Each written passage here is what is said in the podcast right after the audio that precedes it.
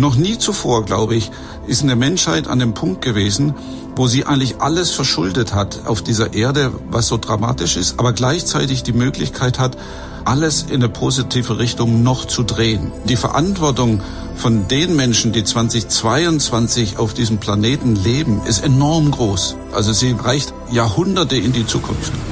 SWR 1 Weltwunderkugel. Der Klimapodcast. Eine Welt, ein Klima, ein neues Jahr. Wir machen zum Jahreswechsel was Besonderes. Immer wenn das hier kommt, beamen wir uns eine Station weiter. Wir stoppen in Berlin, in Afrika, der Arktis, Sibirien, in Mooren, der Tiefsee, den Regenwäldern, fliegen an der Sonne vorbei und treffen überall Forscher und Forscherinnen, die manche schon aus anderen Folgen kennen. Und heute schauen sie mit uns auf den Jahreswechsel und sagen, was es braucht, damit es ein gutes neues Jahr wird. Und los geht's in Kanada, St. Lorenz Golf, direkt am Atlantik. Hier lebt Meeresbiologe und Walforscher Danny Zbinden. ja, guten Tag, Christiane. Freue mich, bei euch wieder dabei zu sein. Alright. Danny hatte uns schon mal erklärt, wie wichtig Wale fürs Klima und wie bedroht sie sind. Diesmal erwische ich ihn nicht auf dem Boot, sondern auf festem Boden in seiner Forschungsstation. Wir waren nicht draußen heute weil das Meer hier zugefroren ist.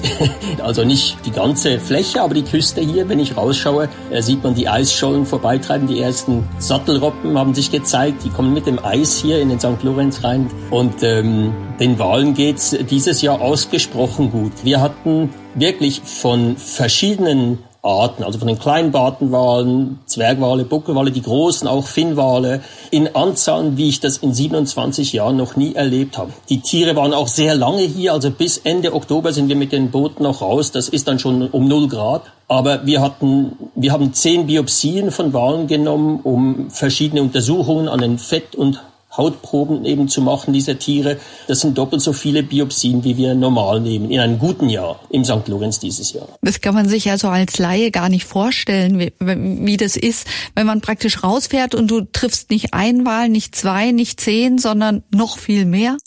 Wirklich. Also wir hatten über die Hälfte der Tage hatten wir über 50 Meeressäuger-Sichtungen, verschiedene Tiere. Also die meisten Tage hatten wir 30 und mehr Zwergwale und dazu 15 bis 20 Buckel- und Finnwale. Das war das Meer, ich kann es nicht anders sagen, förmlich gekocht an gewissen Stellen. Ich meine, die Wale kommen ja auch gern zu euch, weil das so eine ideale Speisekammer ist. Was kannst du denn jetzt eigentlich zu den bedrohten Arten sagen? Also Glattwale, äh, Belugas oder diese 30 Meter langen Riesen, die Blauwale. Äh, sind da auch viele vorbeigekommen?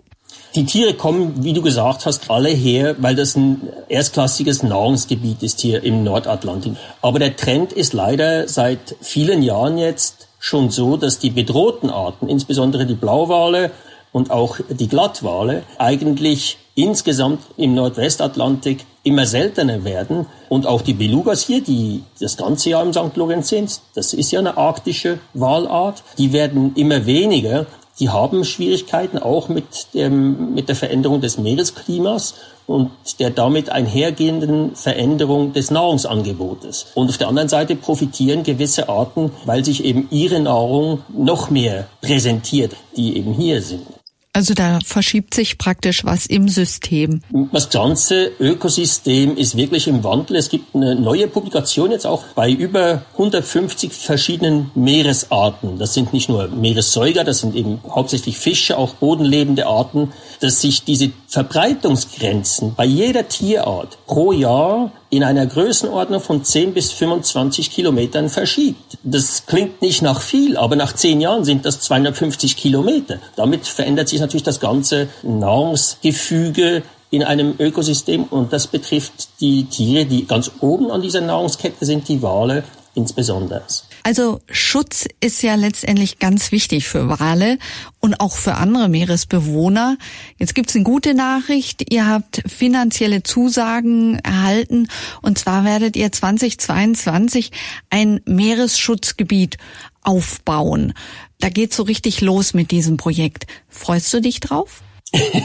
ja, freue mich drauf sehr, Christiane. Das ist ganz neu für uns mindestens in diesem zukünftigen Schutzgebiet die Verteilung und die Dichte an Meeressäugern zu messen. Das heißt, wir fahren mit den Booten raus, wir fahren Linientransekte und protokollieren eben jede Sichtung von Meeressäugern, um äh, zu zeigen, was erstens die Biodiversität ist an Walen und zweitens, wo in diesem Meeresschutzgebiet, dass die sich aufhalten. Also wenn der Trend nur annähernd weitergeht, dann ist es für die Wale, die hier im St. Lorenz zu Hause sind, ganz sicher eine gute Idee, hier zurückzukommen. Kanada hat sich verpflichtet vor den Vereinten Nationen, dass bis 2025 die Fläche der geschützten Küstengewässer hier sowohl im Atlantik als auch im Pazifik auf 25 Prozent angehoben wird. Das ist fast doppelt so viel, wie das jetzt ist. Das sind gute Nachrichten. Allerdings, ja. Wahlforscher Danny Zbinden und wir reisen weiter. Nach Berlin, ab ins Deutsche Institut für Wirtschaftsforschung und da in die Abteilung Energieverkehr und Umwelt. Die leitet Professorin und Politikberaterin Claudia Kempfert. Sie hat vor kurzem die Zukunftspläne der Ampel geprüft, den Koalitionsvertrag. Die Ampel sagt ja, damit biegen wir auf den 1,5 Grad Kurs ein. Claudia Kempfert sagt, wir haben es geprüft und sagen, nee, stimmt nicht, äh, weil wir uns die Einzelmaßnahmen sehr genau angeschaut haben. Also man plant äh, sehr gute Maßnahmen im Bereich des Ausbaus der erneuerbaren Energien. Wenn das gelingt, kann auch der Kohleausstieg bis 2030 abgeschlossen äh, sein. Oder auch bei der Industrie gibt es auch durchaus äh, Fortschritte zu erwarten. Aber das große Manko ist hier der Verkehrssektor. Zwar will man da mit 15 Millionen Elektrofahrzeugen schon noch einiges erreichen, aber das reicht nicht. Also und auch die Landwirtschaft sieht man hinkt hinterher. Also wenn man das alles konkret durchgeht, reicht es zur Erreichung der Klimaschutzziele, die Deutschland sich vorgenommen hat, aber eben nicht zur Erreichung der 1,5 Grad. Um das mal an einem Sektor konkret zu machen, den wir auch damals ins Auge genommen haben, den Verkehr. Also Sie haben es ja selber gesagt, geplant sind bis 2030 eine Million Ladepunkte und 15 Millionen voll elektrische PKWs auf den Straßen rumfahren zu haben. Äh, was fehlt Ihnen? Ja, es fängt beim Tempolimit an und hört bei der Reform der Energiebesteuerung auf. Also das sind so zentrale Stellschrauben, wo man ran muss. Das Dieselsteuerprivileg ist hier zu nennen, die Dienstwagenbesteuerung, aber auch die Pendlerpauschale. Jetzt will man ja den Schienenverkehr durchaus ausbauen. Das ist auch gut und richtig. Auch die 15 Millionen Elektrofahrzeuge auf die Straße zu kriegen, ist ein sinnvoller Ansatz. Aber es muss eben an anderer Stelle durchaus mehr passeando. Wenn Sie jetzt einen Wunschzettel an die Ampel schreiben könnten, eine To-Do-Liste für 2022, was würden Sie ganz, ganz oben hinschreiben? Ganz, ganz oben muss stehen der schnelle Ausbau der erneuerbaren Energien. Das äh, klingt leicht, ist aber kompliziert, weil wir brauchen vereinfachte Genehmigungsverfahren. Wir brauchen mehr Flächen, die ausgewiesen werden, äh, gerade für Windenergie in allen äh, Bundesländern. Wir brauchen mehr finanzielle Beteiligungsmöglichkeiten für die Kommunen, die sich dort engagieren. Sonst äh, wird die gesamte Energiewende, das gesamte Klimaschutzziel nicht zu erreichen sein weil die praktisch steht und fällt damit, wie schnell wir erneuerbare Energien äh, zur Verfügung haben im ausreichenden Maß. Ganz genau. Und wir müssen eben sehr viel schneller werden. In der Vergangenheit äh, wurde das Ausbautempo sehr stark gedrosselt. Diese Bremse muss man jetzt äh, lockern und sehr viel mehr machen. Nur dann wird es möglich sein, dass man auch ausreichend Ökostrom hat, eben auch für die anderen Belange. Stichwort Schienenverkehr, Stichwort Elektromobilität, Stichwort grüner Wasserstoff auch für die Industrie. Deswegen ist das so wichtig, dass man da schneller wird. Haben Sie eigentlich einen direkten Draht zu jemanden, der in der Ampel wichtig ist? Nein, also ich bin ja im Sachverständigenrat für Umweltfragen. Dort ähm, erstellen wir Gutachten, auch aktuell zur Windenergie, und das übergeben wir dann an die neue Umweltministerin, hoffentlich auch an mehrere Minister in der Zukunft. Aber es gibt ja auch noch andere. Es gibt zahlreiche Beiräte, die auch Gutachten erstellen und Empfehlungen erarbeiten. Also insofern ist der wissenschaftliche Sachverstand durchaus da. In der Vergangenheit hatten wir kein Erkenntnisproblem, sondern eher ein Umsetzungsproblem. Das ist jetzt die große Hoffnung, dass sich das ändert und äh, deutlich verbessert. Und sind Sie da jetzt eher optimistisch oder vorsichtig skeptisch? Also zu Anfang würde ich mal sagen, bin ich noch äh, optimistisch. Äh, das ist auch wichtig, äh, dass die Koalition da ins Handeln kommt und auch einen gewissen Zuspruch erhält, um da nicht sofort rumzumeckern an der Stelle. Aber wir werden sehen, was auch so die ersten 100 Tage schon bringen. Und dann können Sie mich noch mal fragen und dann kann ich es gerne noch mal beantworten, ob ich noch optimistisch bin oder dann vielleicht eher nicht. Das machen wir unbedingt. Und es geht schon wieder weiter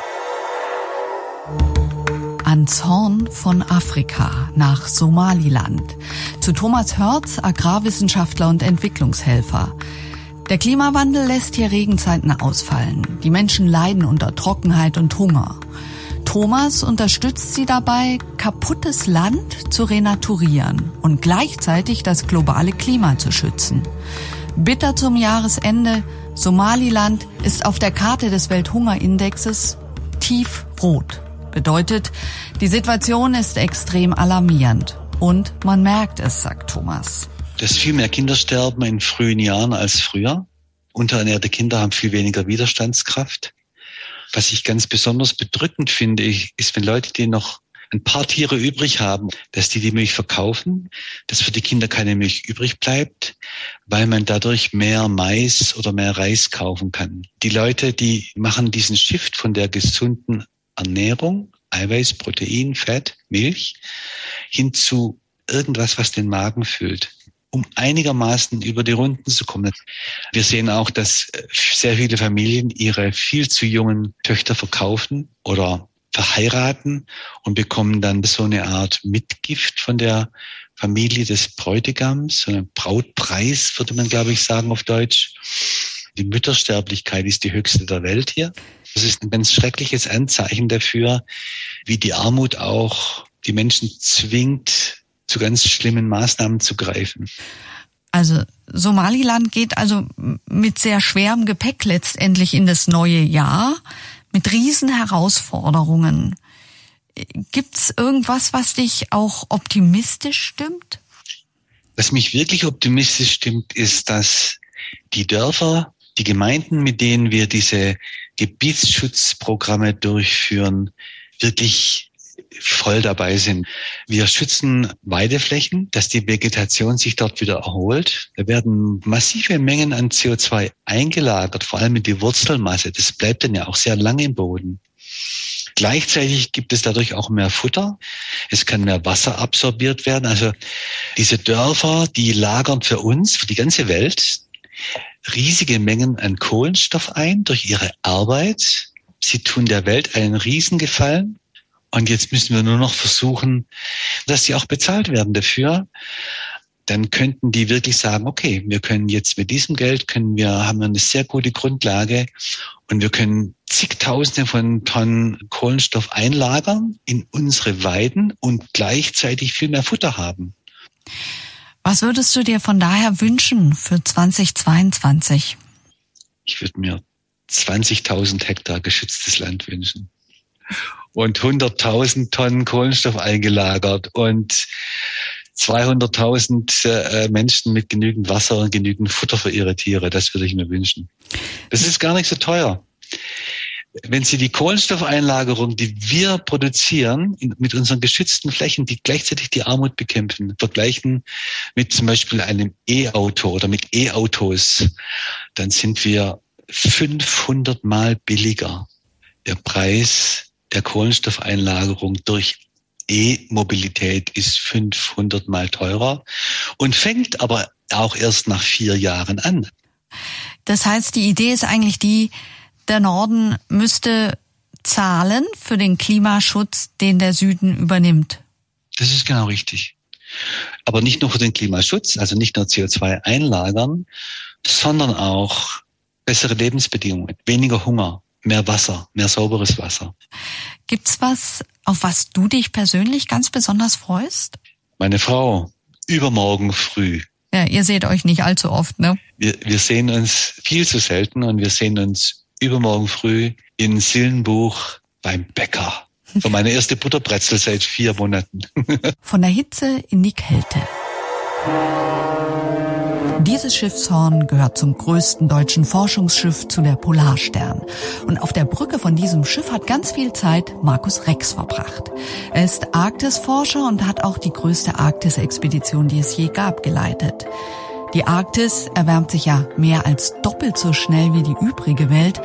Worauf kommt es im neuen Jahr an für die Arktis? Ja, das Jahr 2022 wird ein ganz wichtiges werden für den Klimaschutz, denn wir müssen jetzt sehr schnell, das heißt im nächsten Jahr, ganz viele Entscheidungen treffen, um unsere Treibhausgasemissionen zu reduzieren. Und da wünsche ich wirklich uns allen und ganz besonders den Menschen, die in der Arktis leben, dass wir da drin erfolgreich sind und dass wir die Rahmenbedingungen so verändern, dass wir alle weniger Treibhausgase ausstoßen.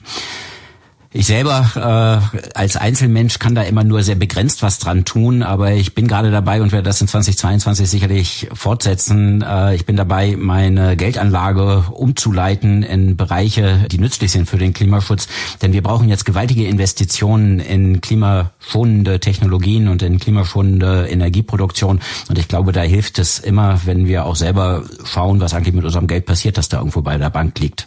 Und das bewegt schon was. Gibt's ein Projekt im nächsten Jahr, auf das du dich besonders freust? Ja, im Moment schauen wir mal auf die Corona-Zahlen und deswegen kann ich tatsächlich sagen, ich weiß gar nicht, welche Projekte im nächsten Jahr möglich sein werden. Ich muss dringend zu einer Forschungsstation, die ich vor einigen Jahren in, auf Palau, einer kleinen Insel im Westpazifik, errichtet habe, um da Verträge mit der Regierung zu verlängern, dass wir sie weiter betreiben können. Ich weiß aber nicht, ob das im nächsten Jahr oder wann das im nächsten Jahr möglich sein wird. Ich glaube, ich mache das so, wie es kommt. Aber die Polarstern, die würde ich erstmal nicht sehen. Sehr wahrscheinlich nicht. Ich muss auch noch mal in die Antarktis. Da ist aber ganz viel unseres Wissenschaftsprogramms in der Antarktis zurzeit liegt auf Eis, konnte nicht durchgeführt werden, so dass sich ganz viel verschieben wird. Und da das, was ich zu tun habe, nicht ganz so dringend ist, werde ich dann eventuell noch mal ein, ein Jahr weiter äh, länger warten. Ansonsten, wenn ich in die Antarktis reise, gibt es immer die Option, mit der Polarstern äh, zu fahren oder mit äh, diesen großen, großen Flugzeugen auf einem komplizierten Weg da reinzufliegen. Also wenn du auf Tour gehst, sind wir jedenfalls dabei. Sehr gerne, da nehme ich euch gerne mit. Schlickig, matschig. Wir sind im Moor. Zusammen mit Hans. Hans ist schon als Kind am Rand eines Moors in den Niederlanden täglich in die Gummistiefel geklettert. Es gibt vermutlich niemanden, der mehr über Moore weiß als Hans Josten, Professor für Moorkunde. Wir brauchen nasse Moore, denn nasse Moore speichern super viel CO2. Jetzt hat schon die letzte Regierung in ihren Koalitionsvertrag geschrieben, wir schützen die Moore, verabschieden eine Moorschutzstrategie, setzen sie um. Passiert ist nix. Jetzt haben wir die Ampel und in ihrem Koalitionsvertrag stehen wieder ganz ähnliche Dinge. Hans, was glaubst du, Klappt's diesmal? Ich bin ein hoffnungsreicher Mensch. So, ich gehe davon aus, dass es klappt, einfach weil es klappen soll. Äh, wir haben keine Zeit zu verlieren, so wir müssen anfangen, großflächig umzusetzen. Man muss ja vielleicht an der Stelle ergänzen, im Moment sind in Deutschland 95 Prozent der Moore oder moorähnlicher Gebiete tatsächlich trockengelegt. Das heißt, sie emittieren CO2, anstatt es zu binden. Ja, also das heißt, da kommt ja eine Riesenaufgabe eigentlich auf die Ampel zu. Ja, wir müssen ab jetzt jedes Jahr 50.000 Hektare entwässertes Moor wieder vernässen, wenn wir das Paris-Abkommen erreichen möchten. Wir schaffen jetzt etwa 2000 Hektare pro Jahr, so wir müssen das für 25-fachen. Und das ist eine Herausforderung. Also die Ampel hat eine wichtige Aufgabe vor sich. Wie sieht's denn bei dir aus? Hast du dir für 2022 irgendwas ganz Bestimmtes vorgenommen, bestimmtes Projekt oder irgendwas, was du erreichen willst? Ja, ganz konkret. Ich will jetzt äh, im nächsten Jahr äh, die neue Moorbibliothek fertigstellen, mit alles, was über Moore geschrieben ist, drin. Das ist die Aufgabe. Natürlich müssen wir nächstes Jahr sehr viel politische Arbeit machen, um überhaupt ja, die Weichen zu stellen für grundsätzliche Änderungen. Und ich habe mich natürlich auch allerhand spannende Sachen vorgenommen, auch Auslandsreisen und so weiter, wovon die Frage ist, ob die Corona-bedingt überhaupt durchgehen können. So, ich äh, möchte gerne Ende März äh, Südafrika und und ich hätte gern wieder nächstes Jahr in Sibirien gearbeitet und vielleicht in Alaska. Aber das ist sehr schwierig planen, solche Sachen momentan natürlich. Sibirien, Alaska, Südafrika hast du jetzt genannt. Gibt es in allen drei äh, Regionen Moore? Ja, natürlich, sonst würde ich nicht hinfahren. Das ja, ist, ist eigentlich klar. Ja, stimmt. Was für eine blöde Frage eigentlich. Wie, wie du einmal aus dem Moor kaum herausgekommen bist, das hast du uns ja als letztes Mal erzählt, kann man gerne nachhören in unserer Folge mit dir über die Moore. Worauf freust du dich denn ganz besonders 2022? Ja, ich freue mich auf alles, was kommen geht. Und ich freue mich auf die Ergebnisse, die kommen werden. Sowohl die wissenschaftliche als auch die politische. Ich freue mich natürlich unglaublich auf diese ausgedehnte Landschaften in Sibirien oder vielleicht Alaska. Das ist richtig atembenehmend. Aber atemberaubend so? Echt? Ja, es ist natürlich erstens die Ausgedehntheit, dass man unbegrenzt gucken kann und Wildnis sieht, die Wildnis. Und dann in bestimmte Zeiten, ich rede jetzt über so Anfang Herbst, wenn alles verfarbt. Ich habe es richtig erlebt. Ich konnte einfach nicht mehr atmen. So schön war die Landschaft. Das ist keine Umschreibung. Das ist richtig so, dass Sachen so schön sein können, dass man nicht mehr atmen kann. Ja, glücklicherweise nach einer Weile wieder wohl, weil sonst kann man nicht darüber erzählen. Aber atembenehmend existiert richtig. Unglaublich. Okay, ähm, hast du irgendein Motto eigentlich für 2022? Ja, mein altes Motto bleibt immer stehen, bis es vollendet ist. Das ist Moor muss nass und zwar sofort. Und daran arbeiten wir. Und es geht jetzt Richtung Osten. Nach Sibirien, Jakutien, nach Jakutsk zu Vladlen Kukunurov. Und bei ihm frage ich mich ja immer, was er wohl alles anhat. Hallo Christiane, ich freue mich, dich wieder zu sehen. Und Sie hören in Jakutsk, wir haben unsere üblichen Wintertemperaturen. Also heute war minus 35 am frühen Morgen. Und natürlich sollen wir uns sehr gut bekleiden mit unseren jakutischen Mützen und Jacken. Flatlen leitet das Institut für Fremdsprachen in Jakutsk, der kältesten Großstadt der Welt. Diesen Sommer hat in Jakutien so viel Waldfläche gebrannt wie nirgends sonst auf der Welt. Waldbrände angefeuert durch Hitzewellen, die mit dem Klimawandel häufiger werden. Die Menschen in Jakutien waren 2021 wochenlang hochgiftigen Rauchschwaden ausgesetzt. Die Grenzwerte der Weltgesundheitsorganisation wurden teilweise um das 250-fache überschritten. Fladlen, was hast du erlebt? Ja, natürlich waren Menschen mit Lungenerkrankungen die ersten, die darunter litten, besonders in dieser Covid-Pandemie. Ich selbst habe auch leichtes Asthma und das Atmen fiel mir wirklich schwer. Wir retteten uns, indem wir die Fenster mit nassen Handtüchern bedeckten und Luftbefeuchter anstellten. Aber das half nicht viel. Bei manchen Menschen verursachte es die Panik und Angst denn das Bild draußen war deprimierend, sehr dicker Smog, es war praktisch nicht zu sehen. Die Sonne war ein roter Kreis oder gar nicht sichtbar und das ging wirklich lange so. An, an manchen Tagen plötzlich verbesserte sich die Lage durch eine Änderung der Windrichtung, aber am nächsten Tag mit der Änderung äh, kehrte dieses traurige Bild dann wieder zurück. Also kein leichtes Jahr für euch in Jakutien. Worauf hoffst du im neuen Jahr 2022? Ja, ich hoffe vor allem, dass die Regierung hier bestimmte Maßnahmen ergreifen kann, so dass dieses traurige Bild nicht wiederholt. Im Sommer, in unserem kurzen Sommer möchten wir uns natürlich Kräfte sammeln für den langen Winter, uns erholen. Die Kinder und die älteren Menschen leider haben das am schwersten und äh, in dem kurzen Sommer brauchen sie natürlich äh, frische und gesunde Luft. Und das ist meine beste Hoffnung, dass wir einfach äh, gesund bleiben. Also Gesundheit ganz wichtig für dich 2022. Januar, das ist ja bei euch der kälteste Monat. Also womit musst du jetzt rechnen?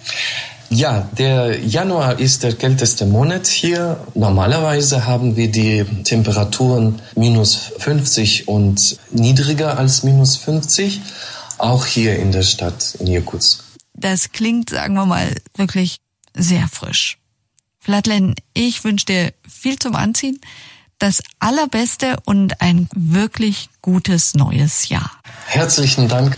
Ich möchte allen zum äh, Neujahr gratulieren in meiner Muttersprache in Yakutisch. Gündü isteçileri sanat yılından erdeliyim. Mağrabın tohbar kereni sırdıgı ülağıtıgar yörağıtıgar ürdük sitihileri.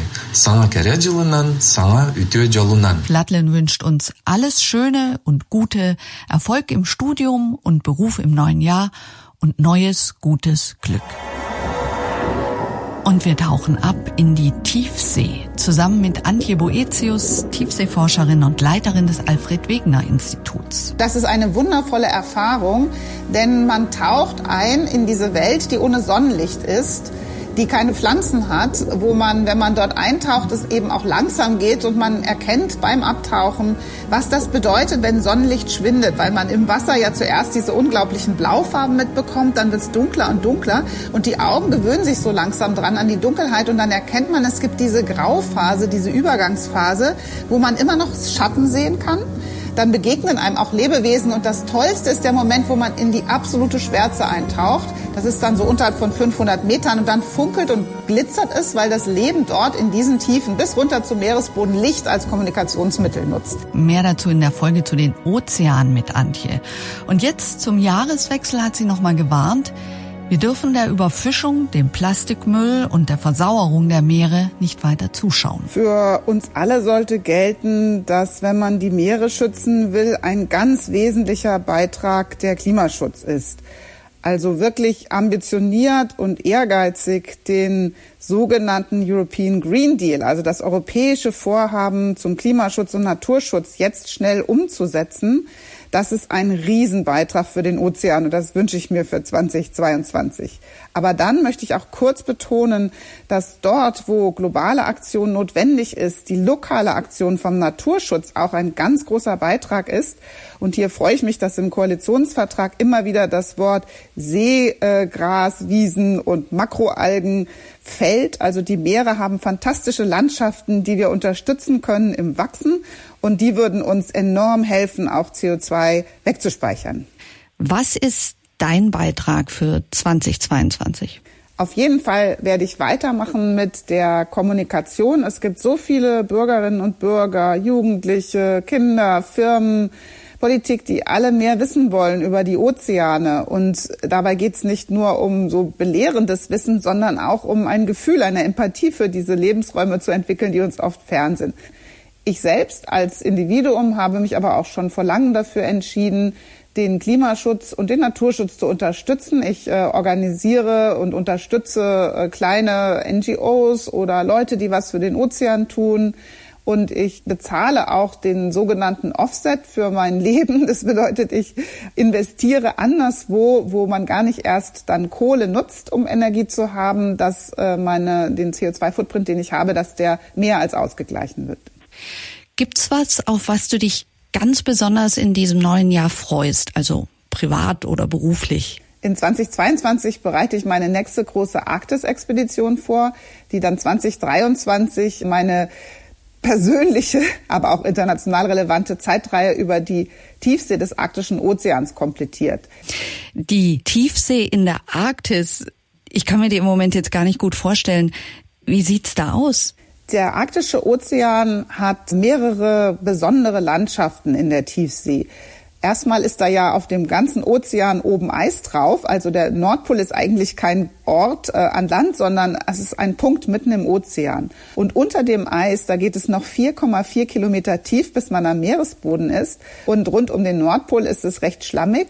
Dort leben äh, viele typische Tiefseelebewesen wie die Seegurken zum Beispiel und Haarsterne und Seeigel und Seeanemonen. Und die leben von dem, was von oben aus dem Eis runterfällt als Nahrung für sie. Wenn das Eis schwindet, wenn andere Algen wachsen, dann verändert sich das Nahrungsangebot für diese Tiefseelebewesen und nicht alle können umsteigen. Und das zu verstehen, wie die sich verändern, das ist eine große Aufgabe. Ein anderes Highlight ist aber, dass die Arktis durchzogen ist von riesigen Unterwassergebirgen, die wir noch fast gar nicht erforscht haben. Die sind noch nicht mal richtig vermessen auf der Meeresbodenkarte.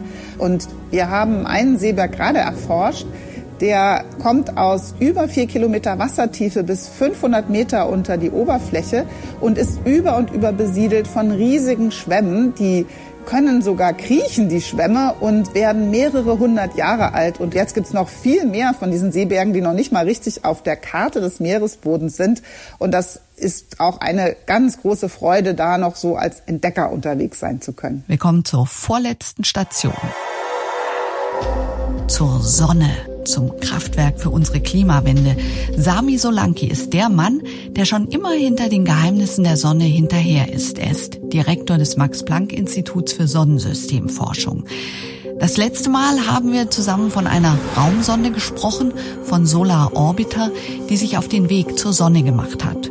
Kurz vor Jahresende gab es da jetzt noch mal richtig Aufregung, denn Solar Orbiter musste durch ziemlich viel Weltraumschrott fliegen. Solar Orbiter will ja sehr nahe an die Sonne ran.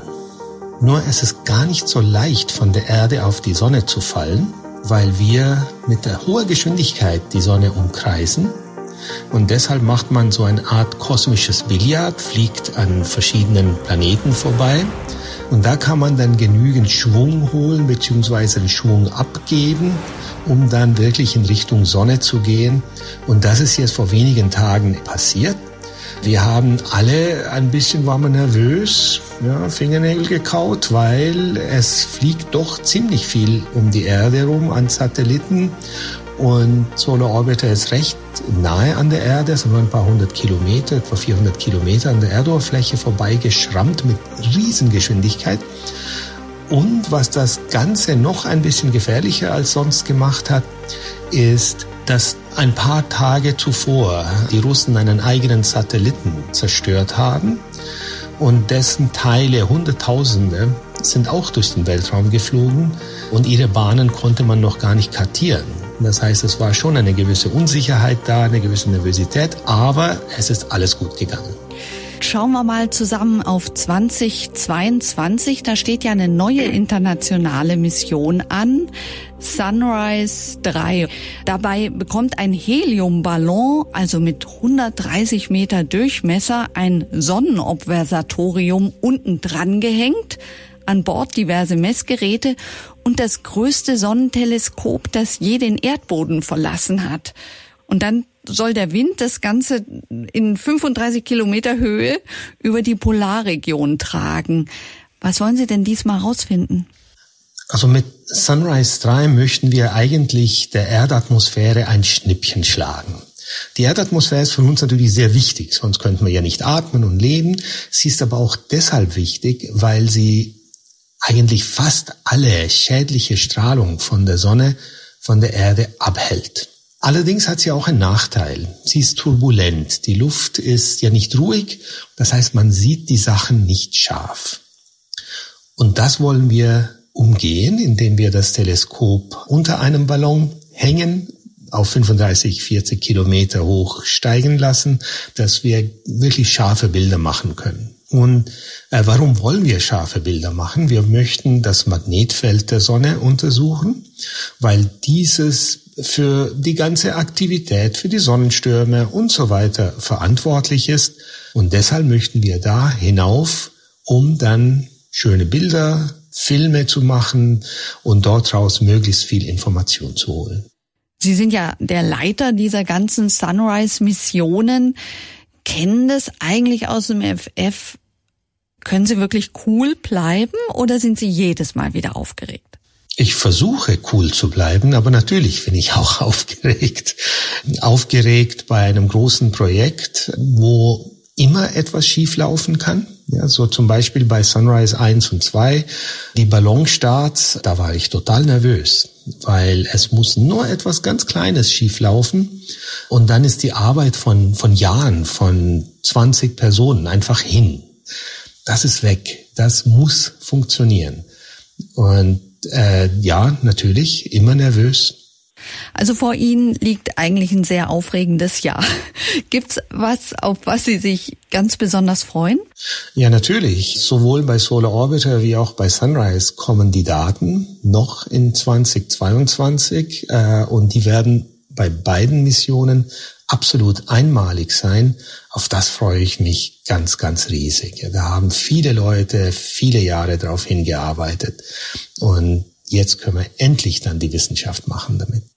Wir bleiben dran und wollen die Ergebnisse dann auch hier hören, hier im Podcast. Wunderbar, machen wir gerne. Letzte Station. Der Amazonas, die Regenwälder Südamerikas. Christoph Schenk hat drei Jahre lang im Regenwald gezeltet, um Tiere zu erforschen.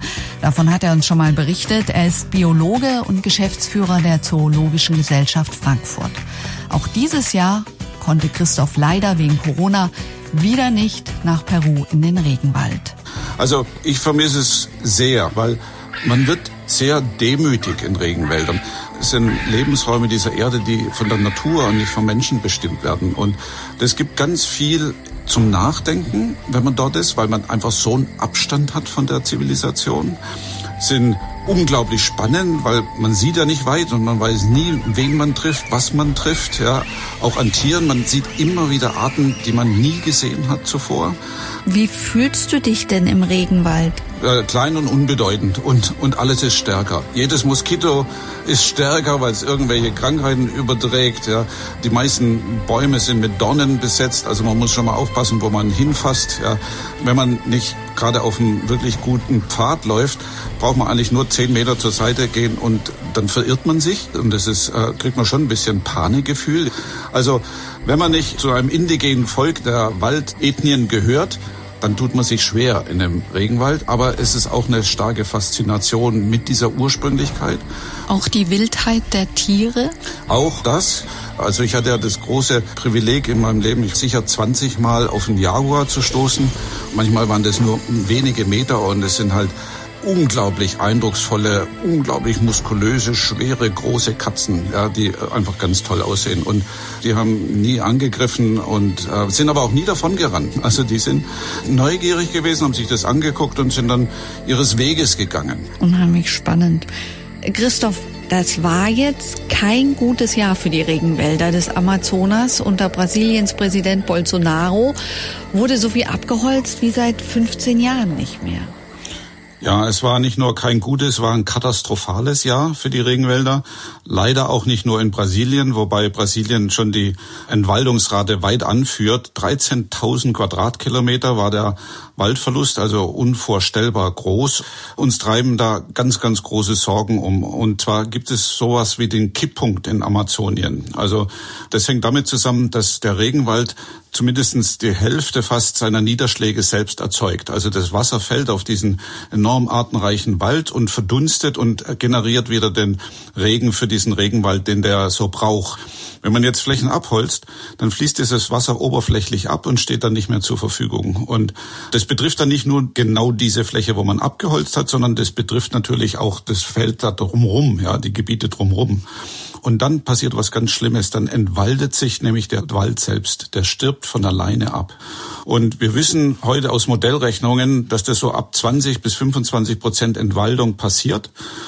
Und wir sind jetzt bei 18 Prozent. Also wir, wir nähern uns mit einer unglaublichen Geschwindigkeit diesem globalen Kipppunkt ähm, des Ende von Amazonien. Und wie der Klimaforscher Carlos Nobre aus Brasilien das auch gesagt hat, It's the end of the world as we know it. Also das Ende der Welt, wie wir sie eigentlich kennen. Damit gleichzeitig geht ja einher, dass die Regenwälder nicht mehr diese Kohlenstoffsenken sind, sondern äh, letztendlich Kohlenstoffquellen, dass sie gar nicht mehr so viel CO2 speichern können. Das kommt ja praktisch noch obendrauf auf die Zerstörung der Wälder. Diese Folgen fürs globale Klima. Genau. Und auch das sieht man schon in manchen Regionen Amazoniens, dass die tatsächlich mehr CO2 abgeben, wie dass sie jetzt zusätzlich speichern. Und das ähm, beschleunigt natürlich den Klimawandel und dieser Klimawandel wieder beschleunigt denn die Waldvernichtung. Ja.